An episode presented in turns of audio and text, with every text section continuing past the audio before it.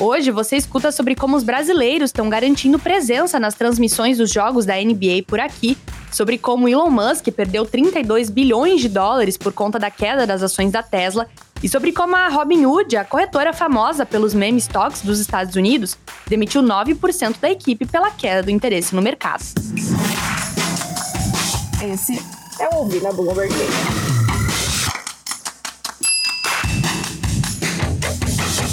Ainda que esteja de férias em Cancún, um dos jogadores mais valiosos da Liga de Basquete da América do Norte segue movimentando dinheiro. LeBron James lidera o ranking de regatas mais vendidas pela NBA Store do Brasil, entre lojas físicas e lojas online, na segunda metade da temporada regular 2021-2022. Os Lakers de Los Angeles, a equipe de LeBron James, foram eliminados ainda na temporada regular da NBA e ficaram fora dos playoffs, que estão sendo disputados atualmente. Nesta quarta, os Bucks enfrentam o Chicago Bulls às 8h30 da noite no horário de Brasília e o Golden State Warriors joga contra o Denver Nuggets às 11 da noite.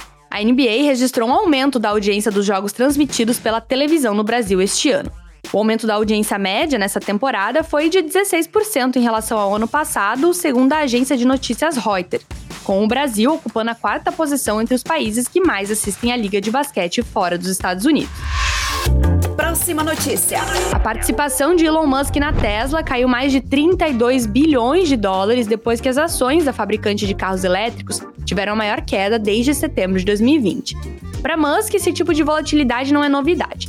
Quedas acentuadas atingiram as ações da montadora de carros elétricos periodicamente nos últimos dois anos, mas foram compensadas por ganhos ainda maiores, uma tendência que catapultou Musk para o topo da lista das pessoas mais ricas do mundo. Desta vez, porém, há mais em jogo para o bilionário, que há pouco mais de 24 horas anunciou um acordo para comprar o Twitter por 44 bilhões de dólares em uma das maiores aquisições da história.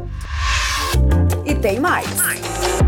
A Robin Market está demitindo 9% da sua equipe em tempo integral depois que o hipercrescimento da corretora online esfriou.